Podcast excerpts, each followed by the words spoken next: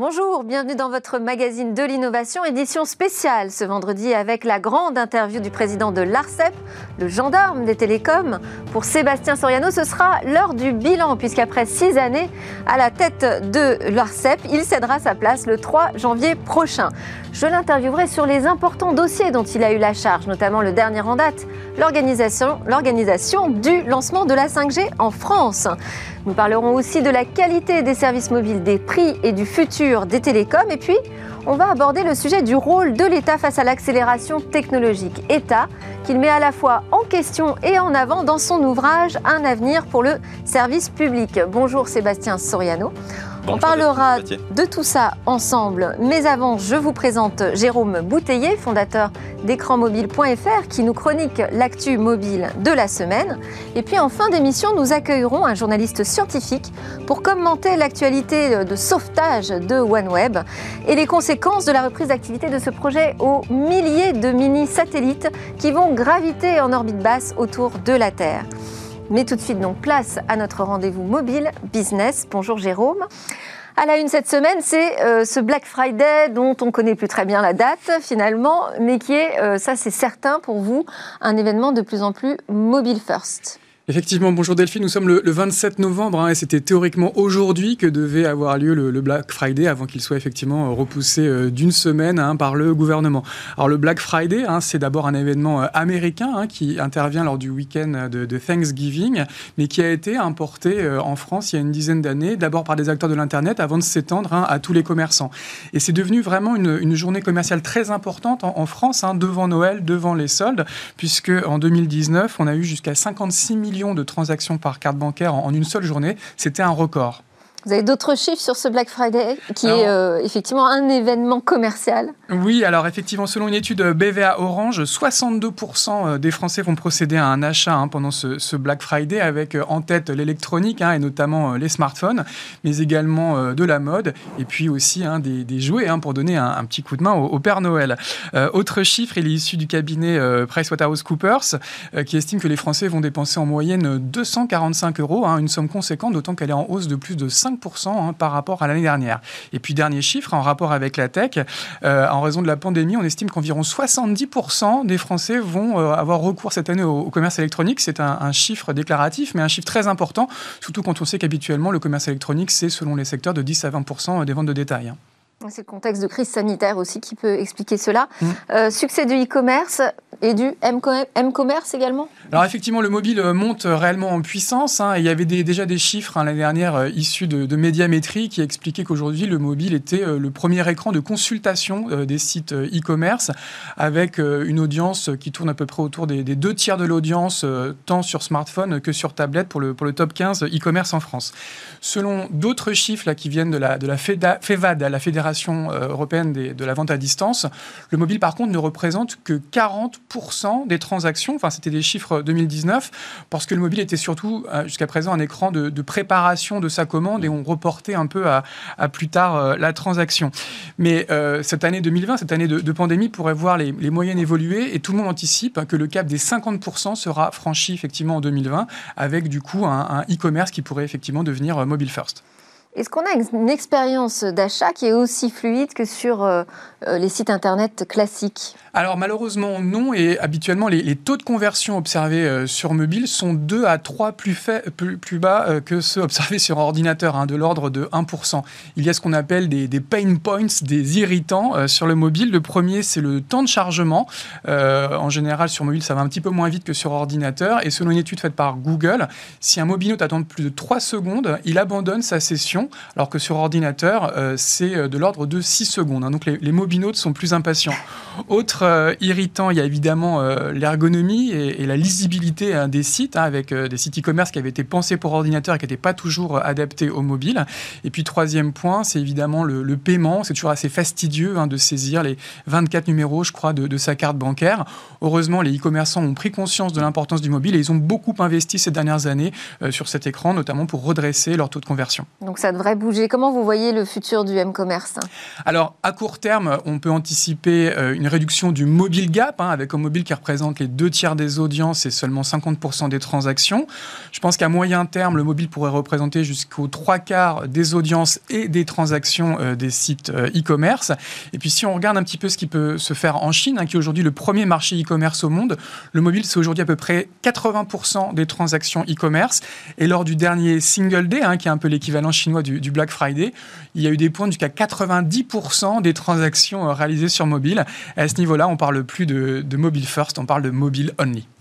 Une réaction, Sébastien Soriano, sur ce Mobile Friday? Bah, je dirais que c'est une tendance lourde qu'on observe du fait que les usages basculent majoritairement sur, sur le mobile, les réseaux sociaux, euh, les, requêtes diverses et variées qui sont faites. Euh, donc c'est pas c'est pas une surprise. Euh, surtout que dans le mobile, vous êtes souvent dans un univers où vous êtes reconnu parce que vous êtes dans une application dans laquelle vous avez déposé des informations et cette, euh, ça, sécurise. Et donc, par exemple, pour faire une transaction, effectivement, on vous reconnaît plus facilement parce que vous êtes sur votre mobile, on peut vous envoyer un texto. Euh, donc ça, c'est la partie positive. La partie négative, c'est qu'on devient de plus en plus dépendant euh, de, de cette un peu prison dorée, qui a été créé euh, notamment par euh, le, le, système d'exploitation, qui est l'espèce de grand logiciel qui est caché dans votre téléphone, euh, qui est souvent contrôlé par Google ou, Apple, et qui devient un peu le, maître de votre expérience. Et donc ça, c'est un sujet d'inquiétude à moyen terme de garantir vraiment une pleine liberté des utilisateurs alors qu'ils sont entre les mains de ces grands acteurs et euh, aussi euh, davantage de risques euh, de cyberattaque, puisqu'on est souvent moins vigilant sur son mobile que sur son ordinateur. Alors, on va enchaîner avec d'autres news business dans le secteur du mobile, notamment le rachat de Timo, qui était le pionnier français en matière de publicité mobile géolocalisée. Oui, c'est ça, Timo, une startup qui avait un peu défrayé la chronique il y a quelques années avec sa, solution hein, de, ciblage géolocalisé des internautes et qui avait surtout été bah, ciblée hein, par la CNIL.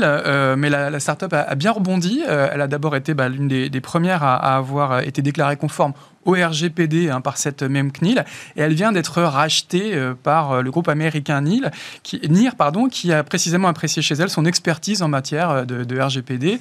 en France, on n'est peut-être pas encore une startup nation, mais au moins on est une DPO nation. Alors, des nouvelles de Snapchat qui euh, s'attaque à TikTok.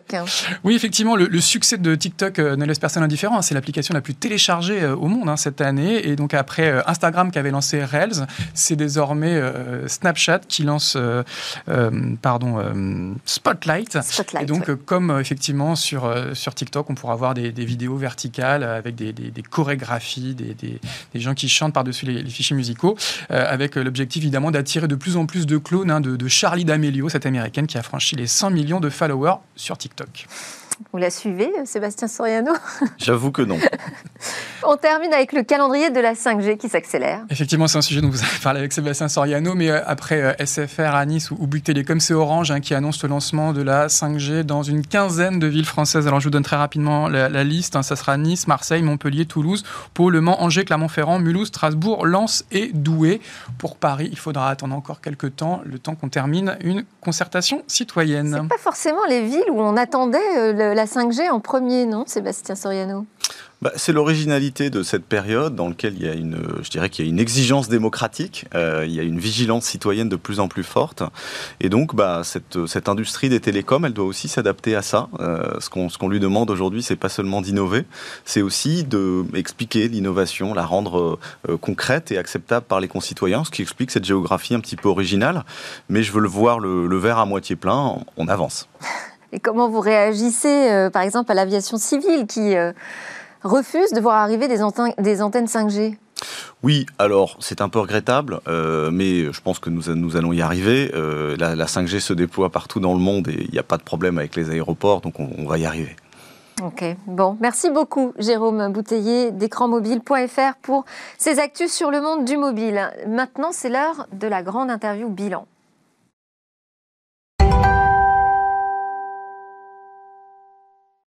Sébastien Soriano est le président de l'ARCEP, l'autorité administrative en charge de la régulation des télécommunications en France. Je le disais en introduction, il va bientôt quitter euh, son siège le 3 janvier, après six années de service. Je l'interrogerai donc sur son bilan, mais pas seulement. Le gendarme en chef euh, des télécoms est également un fervent défenseur du service euh, public. J'en veux pour preuve le titre de son tout récent ouvrage qui propose une voie pour réinventer l'État, un avenir pour le service public, un nouvel État face à la vague écologique numérique démocratique. Sébastien Soriano, j'ai découvert que, euh, avant tout, vous étiez un amoureux des mathématiques. Vous auriez même songé à devenir un chercheur en, en mathématiques pures. Et puis non, après Polytechnique, finalement, vous décidez d'embrasser la fonction publique. Quelle est votre motivation à l'époque? Ben écoutez, euh, j'aurais bien aimé faire les deux, pour être tout à fait honnête, mais euh, je me suis dit que c'était c'était plus raisonnable. J'étais intéressé euh, par la politique en fait d'abord, et en chemin, je me suis rendu compte que je m'étais trompé. c'est pas la politique au sens des partis politiques qui m'intéressait. En fait, c'est la politique au sens où l'État peut changer la vie des gens. Et donc c'est à ça que je me suis consacré, dans un domaine particulier qui est celui des télécoms je dirais que c'est cet engagement tout simplement pour, pour servir les autres. Euh, il faut devenir haut fonctionnaire, ça peut être quelque chose de l'ordre de la vocation je sais pas, je dirais qu'il faut tout pour faire un monde. Euh, voilà, il faut des entrepreneurs, il faut des associations, puis il faut aussi des gens qui, qui permettent au service public de tourner. Alors, la régulation des télécoms aura quand même pas mal occupé euh, votre carrière, hein, puisque avant même de devenir le président de l'ARCEP, vous y êtes entré une première fois en 2004 Oui, absolument. Euh, avec le recul, est-ce que vous êtes surpris de l'évolution et de l'importance qu'ont pris les télécommunications, l'envol du mobile, du smartphone? Oui, je crois que je crois que à la fois il y avait une intuition au moment de l'ouverture à la concurrence de ce marché qu'il y avait des forces d'innovation et qu'il valait mieux laisser faire le marché que de garder un monopole public des, PTT. Euh, mais je pense qu'on a été tous surpris effectivement par l'ampleur de ça. je dirais qu'il y a un double phénomène qui nous a tous pris de court. Le premier, c'est Internet qui tout d'un coup a organisé une, fantastique décentralisation de l'intelligence, c'est-à-dire que tout le monde a pu tout d'un coup se saisir, euh, poster, exister, lancer des innovations grâce à ce réseau.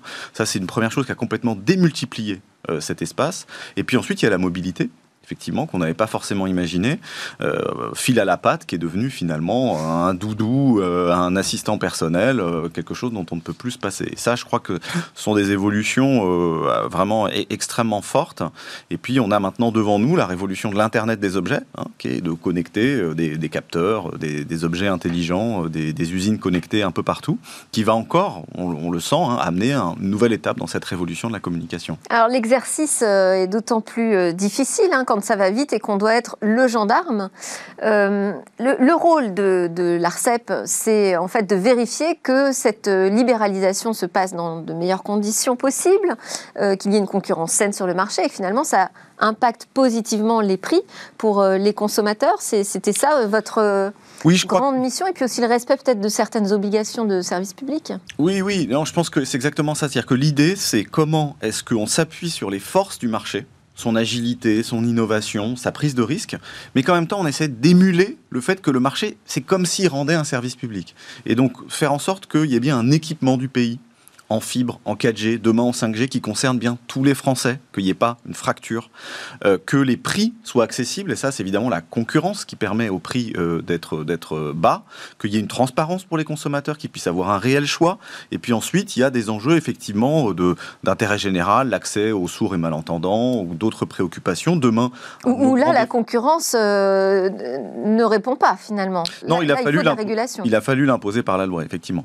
Et puis demain, on voit qu'il y a encore des préoccupations qui vont naître sur, par exemple, l'impact écologique euh, du numérique. Et donc, il faudra là aussi un État qui puisse être garant du fait que le marché respecte un certain nombre de principes, mais tout en étant quand même dans la stimulation, l'incitation, et de permettre au marché de, vraiment de libérer toute sa force. Alors, euh, c'est au bout de ces six années euh, de, travail à la tête de l'ARCEP, quelles sont pour vous les grandes réussites du régulateur? Bah, Je dirais que notre grande réussite, c'est le retour massif de l'investissement dans ce secteur. Hein. C'est-à-dire que c'est un secteur qui, euh, la, France, il faut le savoir, est un secteur très concurrentiel des télécoms. Hein. On a des prix qui sont parmi les plus bas d'Europe et des pays de l'OCDE, et ça, on le doit à une concurrence forte, et notamment l'entrée de Free. On a quatre opérateurs. Voilà, en 2012 sur le marché mobile a permis vraiment d'apporter ça avec des gains de pouvoir d'achat très forts pour, pour les consommateurs. Mais ça, pour le coup, vous n'y êtes pour rien. Voilà, et la contrepartie de ça, c'est que le secteur s'est mis à moins investir. Il était moins projeté vers son futur parce qu'il a dû supporter cette, euh, voilà, cette, destruction de valeur, comme on dit dans le secteur, qui est, pour, qui est plutôt de la construction de valeur pour le consommateur. Euh, et donc, il fallait trouver le moyen que ce secteur, en fait, bah, il continue à équiper le pays en infrastructure, parce que sinon on serait resté éternellement à la 3G. Donc investir dans la fibre optique, par exemple? Investir dans la fibre optique, investir dans la construction de nouveaux pylônes 4G, puis convertir l'ensemble du réseau à la 4G, puis préparer la 5G. Et donc en fait, euh, je crois que c'est le principal acquis de ces, de ces années euh, que j'ai passées à l'ARCEP. Le, secteur investissait environ 7 milliards d'euros par an quand je suis euh, arrivé. Aujourd'hui, il investit plus de 10 milliards d'euros par an, donc c'est une croissance de 50% sur 5 ans. On n'est pas en train de parler d'une start-up, mais d'un grand secteur comme celui des télécoms avec des grandes entreprises. et ça, on l'a obtenu par un ensemble de stimulations, c'est-à-dire qu'on a responsabilisé les acteurs. On a eu un moment, il y a eu, vous savez, ce fameux contrat dans lequel Free utilisait en partie le réseau d'Orange. Et on a eu peur à un moment que, collectivement, que ce contrat puisse euh, envoyer des mauvais signaux. Donc on a rétabli les choses, on a organisé la sortie progressive de ce contrat. On a aussi responsabilisé les opérateurs sur la fibre. À un moment, il y avait Orange qui déployait beaucoup la fibre euh, et euh, beaucoup d'opérateurs alternatifs qui nous ont dit il faut arrêter Orange. On a dit non, on n'arrête pas Orange, on ne va pas arrêter la fibre. Mais en revanche, on va créer les conditions pour que tout le monde puisse participer à cet investissement, et pour que Free, euh, Bouygues Télécom, SFR puissent co-investir dans la fibre. Donc on a créé cet élan collectif qui a permis à l'ensemble des acteurs de participer à l'effort, et ça a fonctionné. Deuxième incitation qu'on a amenée au marché. C'était juste sur ce point, euh, c'est toute la difficulté.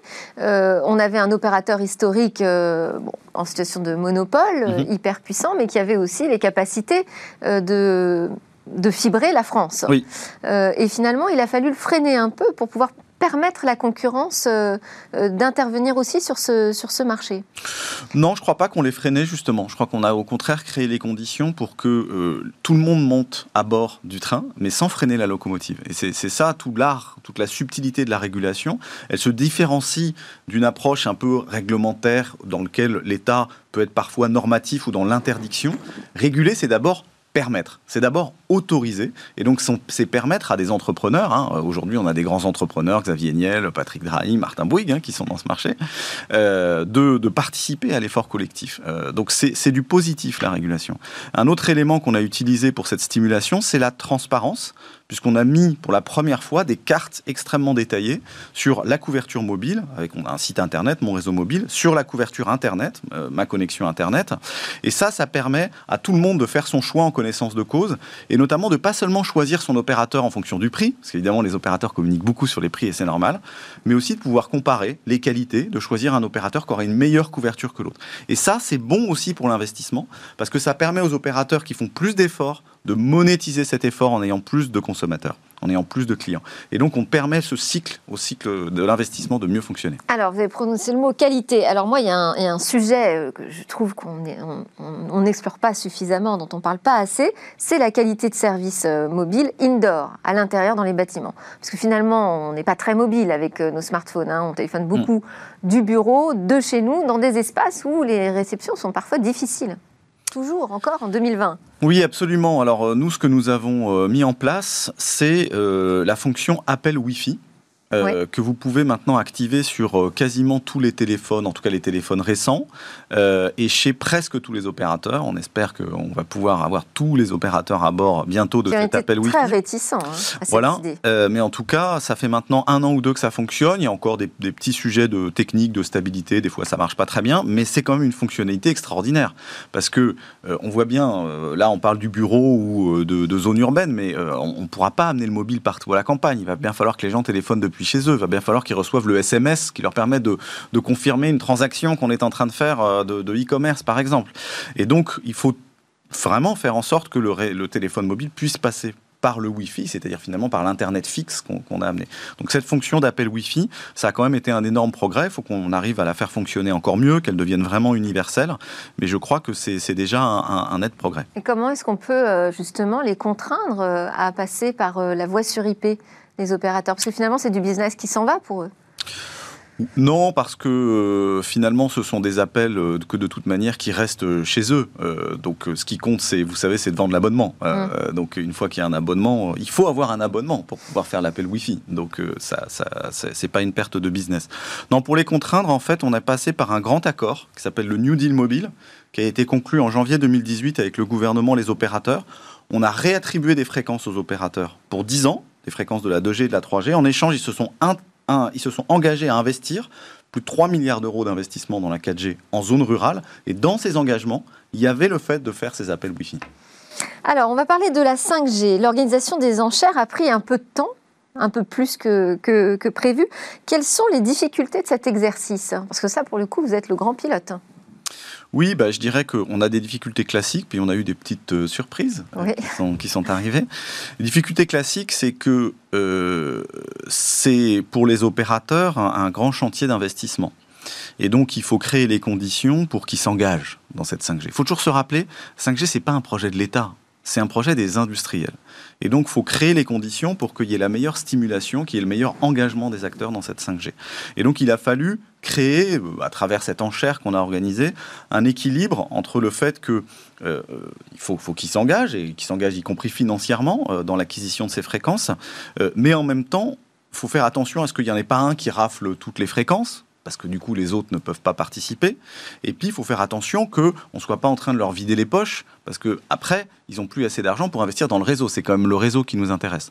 Et donc il faut construire ces équilibres. Il faut aussi définir les obligations de couverture du territoire, puisque aujourd'hui on voit bien que la 4G est devenue essentielle, mais demain on aura le même débat avec la 5G. Donc il a fallu l'anticiper. La 5G, on a créé des obligations pour qu'elle se déploie surtout dans les villes, aussi dans les zones industrielles, parce que la 5G, c'est beaucoup de B2B, donc qui sont parfois des zones rurales. Et puis pour vraiment la grande ruralité, on a prévu de booster la 4G existante, qui va devenir une 4G ⁇ et donc on va avoir une montée des débits qui va être parallèle, plutôt de la 5G dans les zones urbaines, plutôt de la 4G ⁇ dans les zones rurales. Et montée des débits, euh, impact sur l'environnement, euh, vous pensez quoi de ce rapport et de, ce lien que font euh, beaucoup de citoyens entre la 5G et l'impact environnemental? Oui, alors ça, ça fait partie des, surprises, puisque quand on a conduit nos consultations, personne ne nous a évoqué ce sujet. On a eu des associations d'environnement, Agir pour l'environnement et Priartem, qui font des contentieux aujourd'hui contre les attributions de fréquences de l'ARCEP, ben ces associations n'ont pas pris la peine de répondre à nos consultations publiques six mois avant. Donc il y a un peu un effet de surprise. Euh, dommage, parce que nous, à l'ARCEP, on aime co-construire, on aime construire avec les acteurs, on aime trouver des solutions, et plutôt qu'être dans la conflictualité. Alors néanmoins, le sujet est bien réel, hein, c'est-à-dire qu'aujourd'hui, le numérique, au-delà de la 5G, qui est un peu un totem dans cette affaire, le numérique a un impact croissant sur l'environnement. Certes, le numérique permet des économies. Euh, on voit bien, euh, grâce au télétravail, tout ce qu'on économise de déplacement, par exemple. Donc on peut économiser, enfin, gagner sur l'impact environnemental grâce au numérique. Mais si le numérique envahit toutes nos vies et euh, est destructeur, par ailleurs, de, notre écosystème écologique, on a un problème. Donc il faut trouver, en fait, une manière de continuer à avoir des usages qui soient généreux, mais tout en responsabilisant très fortement l'ensemble des acteurs, les acteurs économiques, mais aussi les consommateurs, pour être plus responsables. Et ça, c'est quelque chose qu'on va construire. Euh, on, a, on a lancé une plateforme sur ce sujet, euh, justement pour apprendre à travailler avec tous ces acteurs de l'environnement, et on fera un certain nombre de propositions en fin d'année euh, pour justement qu'est-ce que serait une régulation environnementale, on va dire, du numérique. Plus sobre. Un numérique plus sobre. Euh, autre sujet qui est un peu euh, marotte, hein, la 5G et les mesures d'ondes électromagnétiques dégagées par les appareils euh, mobiles. je reçois régulièrement une entreprise qui s'appelle Artfy, que vous connaissez peut-être, et qui dit qu'aujourd'hui, il faut faire bouger les normes sur ces mesures, qu'on mesure des téléphones dans des conditions hyper théoriques, avec des distances de 5 mm entre l'utilisateur et son smartphone. On devrait peut-être passer à 0 mm. Quel est votre avis sur cette question? Est-ce que vous intervenez sur ce type de questions? Alors j'ai la grande joie de ne pas intervenir. Hein. la grande joie de ne pas intervenir sur ces questions qui sont très difficiles, très complexes, sur lesquelles il y a des enjeux de, normes internationales. Euh, voilà, c'est très bien d'être pionnier en France, mais euh, le corps humain et son exposition aux ondes pas de motivation d'être très différent en France qu'en Allemagne, en Corée ou dans d'autres régions du monde. Donc euh, moi je suis, très pour qu'on soit très attentif à ces sujets. voilà, on n'est pas obligé d'être le, pays qui anticipe le plus sur tous les risques à chaque fois. Alors, euh, vous, je disais, vous allez quitter votre siège le 3 janvier. Quelle est la to-do list de votre successeur? Qu'est-ce que vous lui laissez comme gros dossier à traiter? Oh, il y en a pas mal, et puis j'ai pas envie de, j'ai pas envie de trop lui mettre la pression. Je pense qu'il va bien s'occuper sur la, sur la 5G. On est d'accord qu'on ne sait pas qui c'est. Hein, voilà, on ne sait pas qui c'est, et puis il, va falloir aussi organiser en fait la, la bascule progressive euh, entre le réseau téléphonique, le bon vieux réseau cuivre, et le réseau en fibre optique. Aujourd'hui, on a deux réseaux en fait en parallèle. Il va falloir progressivement faire en sorte qu'il n'y ait plus qu'un réseau. Ça va, ça va être long et progressif. Donc, euh, je suis pas en train de dire attention, on va vous déboucher votre ADSL, mais il va falloir organiser ça progressivement, et ça, ça va être un, gros chantier. Mais au-delà, moi, je crois que la mission euh, première de, toute voilà, personne qui s'engage dans cette fonction de régulateur, c'est de défendre la régulation. Parce qu'il y a une chose dont on ne se rend pas forcément compte, c'est que nous régulons des acteurs très puissants. Hein, les acteurs des télécoms sont des grands entrepreneurs, des grandes réussites industrielles, ou pour Orange, un ancien, une ancienne, un ancien monopole d'État, aujourd'hui une grande entreprise internationale. Ce sont des acteurs qui, réussissent, et j'en suis évidemment extrêmement content pour eux, euh, mais euh, ce sont des acteurs qui ont aussi un peu pignon sur rue. Et euh, le régulateur, parfois, c'est celui qui a le mauvais rôle, bah, pour parfois inciter l'un au détriment de l'autre. Bah, c'est comme ça, c'est pas fait pour les embêter, mais c'est par, par là que ça passe. Parfois pour leur taper sur les doigts quand il y a des dérives. Et ça, euh, bah, hum, voilà, faut, faut, pas hésiter à le faire, faut être déterminé et faut pas se laisser intimider. Parfois, il y a un discours consistant à dire le régulateur nous embête, euh, qu'est-ce que c'est que ce donneur de leçons? Non, il faut un régulateur pour euh, le marché, c'est très bien, mais il y a une alchimie à créer entre la force du marché, l'intérêt général et il faut un régulateur pour ça. Alors, il y a aussi un autre dossier qui devra traiter, c'est le, le, marché professionnel avec les prix de l'Internet pour les entreprises qui restent très élevés. Alors on a quand même beaucoup progressé là-dessus, puisque euh, la fibre pour une, pour une PME, autrefois c'était entre 500 et 1000 euros euh, par mois. Aujourd'hui on est à entre 100 et 200 euros grâce en fait au fait qu'on utilise la même fibre que celle des particuliers qui est en cours de déploiement sur tout le pays, pour aussi l'amener aux entreprises. Et cette fibre-là, comme elle est beaucoup plus mutualisée, il y a des synergies, il y a des économies d'échelle, et donc elle peut être livrée moins cher. Donc ça, nous, on a dépensé beaucoup d'énergie pour créer les conditions que le marché professionnel se déploie sur cette fibre. Alors c'est pas encore partout le cas, donc effectivement, toutes les PME ne bénéficient pas de ça, mais c'est en cours, les lignes bougent, les grands opérateurs s'engagent sur ce, sur ce marché. Autrefois, il y avait Orange, SFR qui était très présent. Maintenant, il y a aussi Bouygues Télécom et demain Free qui s'engage sur ce marché. Donc je crois qu'on on va vraiment vers une généralisation, vers une fibre de masse pour les TPE et PME françaises. Donc ça progresse. Et euh, pareil pour les dom-tom oui, absolument. Non, mais tout à fait. La, fibre se déploie outre-mer. La, Réunion est, euh, est, un des départements où la fibre est la, est la plus avancée. Et puis, euh, la 4G également a, connu un bond en avant. On a connu là aussi une entrée de Free sur certains de ces marchés. Euh, ça prend un peu plus de temps dans les Antilles, mais ça va arriver. Et puis, bah, la 5G bientôt, on est en train de la préparer. Alors, on arrive tout doucement à ces questions euh, du rôle du régulateur, du rôle de l'État, de la souveraineté, ce qui m'amène à euh, m'intéresser à votre euh, livre. Alors, vous, vous expliquez d'ailleurs, c'était dans la postface, moi j'aurais démarré avec ça. Tout a commencé par le mouvement des Gilets jaunes, dites-vous. Pourquoi? Vous avez eu envie de réagir à une dénonciation des élites eh ben d'abord, je me la suis pris dans la figure, euh, puisque je me suis senti associé effectivement à cette dénonciation. Euh, j'ai résisté un petit peu au début, et puis en fait, euh, bah, j'ai fini par reconnaître que c'était vrai. qu'on ne s'occupait pas assez des Français, qu'on c'était pas de la mauvaise volonté d'ailleurs. On a tendance à dire les politiques sont trop court-termistes, les hauts fonctionnaires pensent qu'à leur carrière et les fonctionnaires de base sont trop sont trop réactionnaires ou sont trop conservateurs. tout ça est un peu vrai mais au fond, si on n'arrive pas, et, c'est la somme de tout ça qui fait qu'à la fin, on n'arrive pas à, donner le bon service public aux Français, qu'on n'arrive pas à, avoir une école qui soit un ascenseur social. On l'a vu, même l'hôpital public a un peu craqué au moment de cette crise sanitaire. Et puis, euh, on le voit avec euh, euh, voilà, les, déserts médicaux, de, les, transports publics qui, qui, parfois ne sont pas forcément suffisamment, suffisamment au niveau. Donc, il y a, y a, une, y a une, une, sorte de crise du service public est réelle et il ne faut pas la nier. pour autant, moi, ce que j'ai voulu dans ce livre, c'est au-delà de voilà, un constat clair de dire ça, ça va pas, ça, ça va pas, c'est de dire il y a aussi des bonnes nouvelles. Euh, il y a aussi des belles choses. que vous dites, c'est une révolte optimiste. Il y a aussi des belles choses qui se passent dans l'État. Et moi, c'est ça que j'ai voulu mettre en avant. Un peu comme le film Demain, qui a montré une somme de petits miracles écologiques. J'ai voulu montrer les petits miracles publics qui se passent dans l'innovation publique, qui sont en fait un État qui devient partenarial. Partenarial avec les territoires, partenarial avec le marché, c'est ce que j'ai fait dans la régulation, partenarial aussi avec les outils numériques pour mobiliser la population.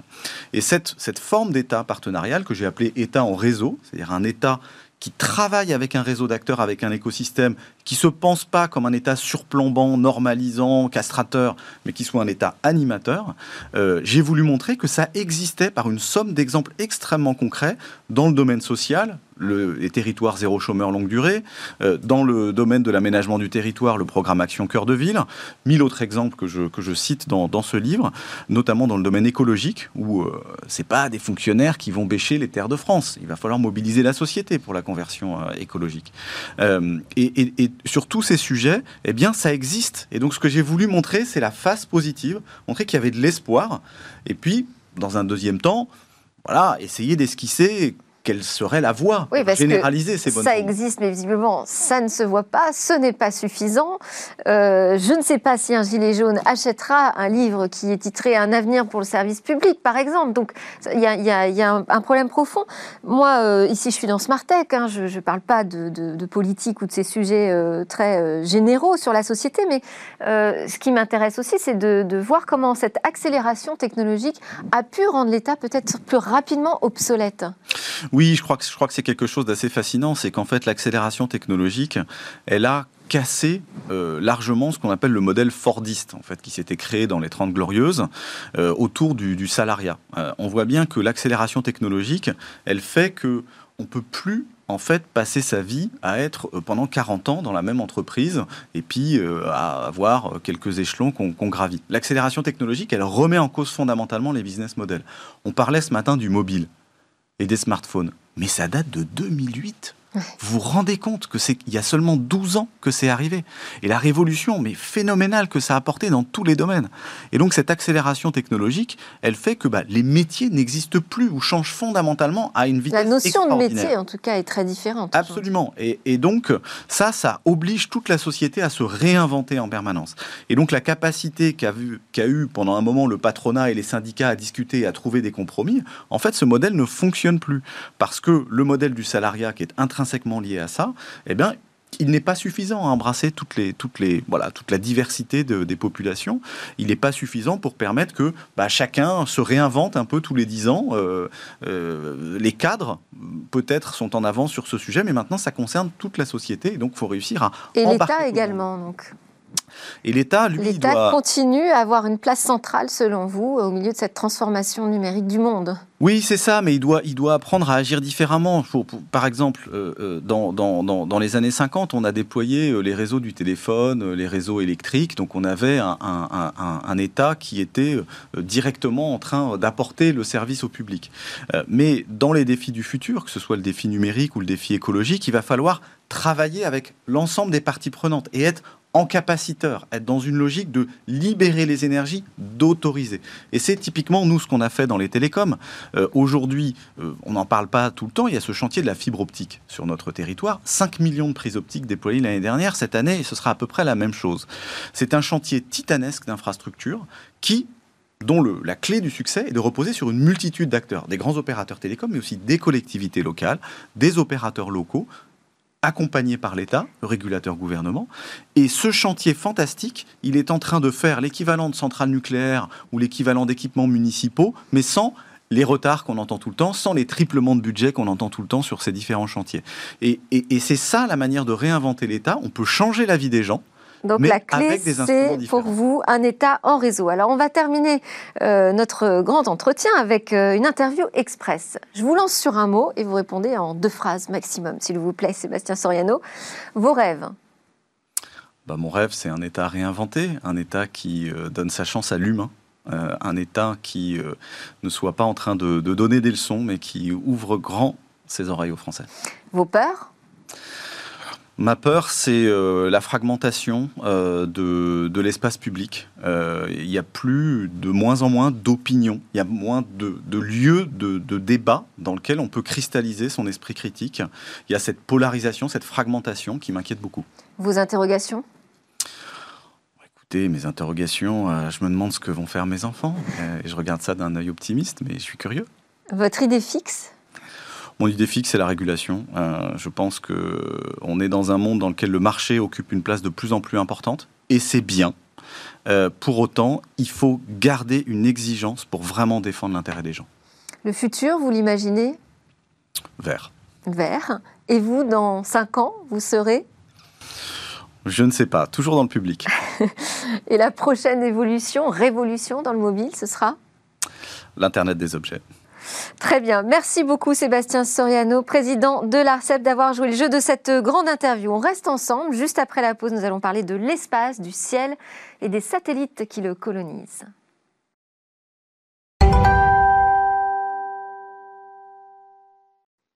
Nous sommes de retour pour la suite de Smartech et Sébastien Soriano, président de l'ARCEP, est toujours avec moi. Denis Delbecq, journaliste scientifique, nous a rejoint pour commenter l'actualité spatiale, en particulier la reprise d'activité de OneWeb. OneWeb, c'est ce projet de constellation géante de satellites placés en orbite basse autour, au-dessus de notre tête, autour de la Terre, pour offrir un accès à Internet sur toute la planète. Alors l'entreprise vient d'être sauvée de la faillite grâce au rachat par un consortium comprenant notamment le gouvernement britannique. Les lancements de ces mini-satellites devraient donc pouvoir reprendre dès le 17 décembre. Bonjour Denis. Bonjour. Alors comment accueillez-vous cette nouvelle?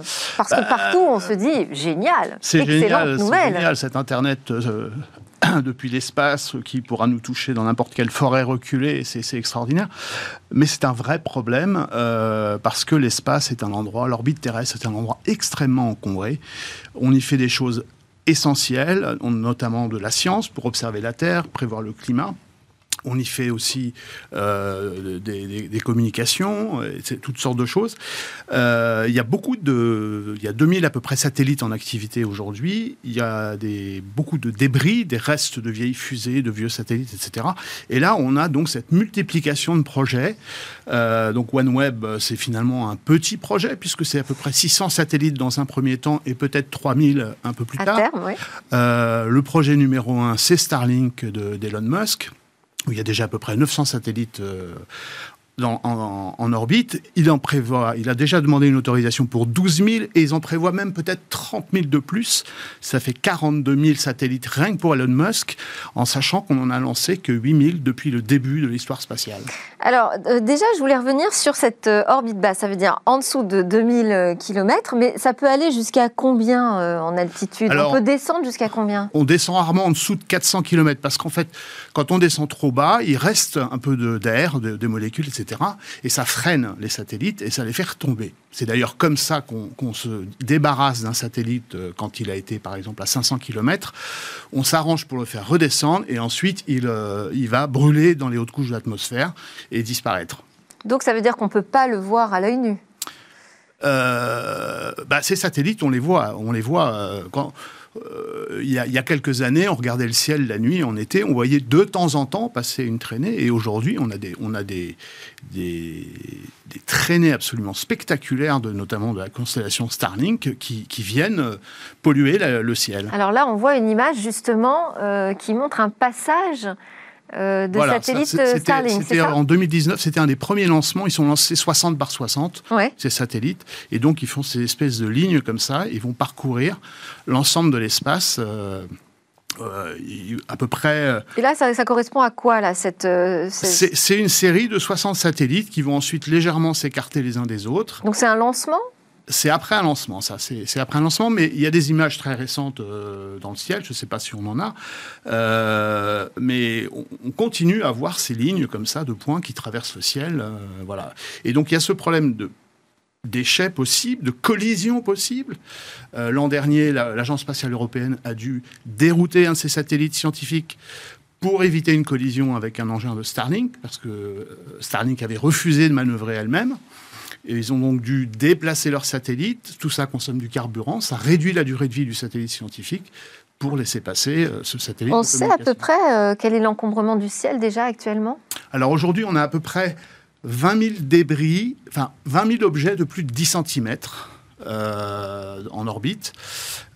donc c'est, ça comprend les satellites évidemment, et puis tous les morceaux. Et si on regarde les, les, les morceaux jusqu'à 1 mm, c'est des centaines de millions. Or, un, objet d'un millimètre dans l'espace se promène à peu près à 30 000 km/h. Imaginez les, problèmes que ça peut poser en cas de rencontre entre un satellite et une poussière. C'est même étonnant d'ailleurs qu'il n'y ait pas plus d'accidents finalement. Alors, il y a des l'agence spatiale européenne, par exemple, fait à peu près une quarantaine de manœuvres par an pour éviter des objets. Ces 20 000 objets de plus de 10 cm sont suivis par radar, on les voit.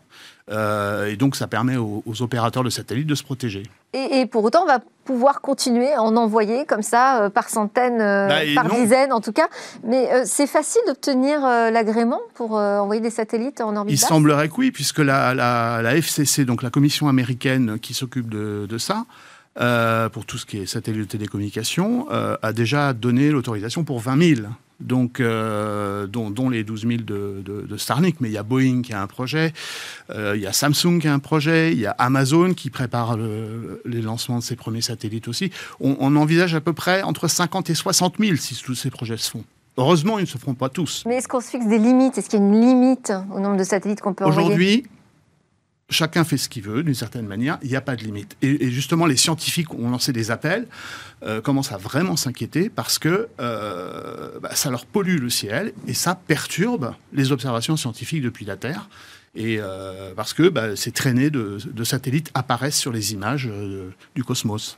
C'est une pollution euh, lumineuse pour, pour les astronomes. Vous avez des exemples, je crois, à partager avec nous. Hein. On parle d'un matin du 18 novembre 2019 où des satellites Starlink, on les voit donc passer dans le ciel. Et en fait, ça perturbe cette observation, donc ça bah, perturbe le travail des scientifiques. vous avez là une image, c'est le Chiros, donc c'est un, un télescope au Chili en altitude. Euh, voilà, qui est en train d'observer le cosmos. Et toutes ces lignes, ben, ce sont des satellites euh, principalement Starlink. Et alors, ils communiquent entre eux par un système de laser? C'est ça, parce qu'en en fait, il va y avoir à peu près trois régions de satellites différentes euh, sur le Starlink. Il y a une vers 500 km, une autre vers 1200 km et une autre un peu plus haute. Et en fait, tous ces, tous ces satellites communiquent ensemble par laser avec une euh, lumière qui est invisible à l'œil nu, euh, mais qui est un proche infrarouge, donc qui peut être vu par certains télescopes et qui est vu en particulier par les caméras, même n'importe quelle caméra de, du commerce, euh, caméra numérique, voit cette lumière parce que le capteur est plus sensible que notre œil. Et... alors, est-ce qu'on a un début de dialogue euh, entre tous ces acteurs du ciel euh, Pour le moment, résolutions qui vont être le prises Non, la, la NASA s'est émue récemment d'un autre projet parce qu'il viendrait se mettre dans des altitudes où elle a 10 satellites, le a-Train, qui est un, objet absolument extraordinaire. Ce sont 10 satellites scientifiques qui naviguent à la queue leu pour faire des observations sur le même endroit avec des, manières de faire différentes. Or, cette constellation, une société qui s'appelle AST, euh, qui est une société qui n'a jamais fait de spatial, euh, donc on peut s'inquiéter aussi sur ses compétences, euh, risque de venir dans la zone d'orbite de ces fameux satellites scientifiques de la NASA. Alors quand vous disiez qu'il n'y a pas de limite, le ciel n'est pas protégé, c'est pas un patrimoine mondial de l'humanité? Non, aujourd'hui ça ne l'est pas. Il y a euh, un certain nombre d'obligations qui s'imposent. Qui un satellite bas doit pouvoir disparaître en fin de vie. Un satellite géostationnaire, donc cela, il y en a pas tant que ça, c'est ceux qui sont à 36 000 km, donc eux, on ne les voit pas parce qu'ils sont beaucoup plus loin. Ce sont les satellites pour la télévision, par exemple, de télécommunication et, de télévision. Euh, eux, ils doivent être remontés sur une orbite cimetière au-dessus de 36 000 km parce que à partir de 2000 km, un satellite reste pratiquement là un temps infini. Sébastien Soriano, ça vous inspire quoi? On, on, on, entend, moi si j'étais vous, j'entendrais des questions de régulation quand même. Oui, et d'ailleurs, il y en a, euh, puisque, euh, comme, comme ça a été indiqué, ces, satellites sont autorisés par euh, des, effectivement le, système de gestion des fréquences, puisque pour faire fonctionner les satellites, ensuite, pour qu'ils puissent communiquer vers la Terre, on leur attribue des fréquences à ces satellites.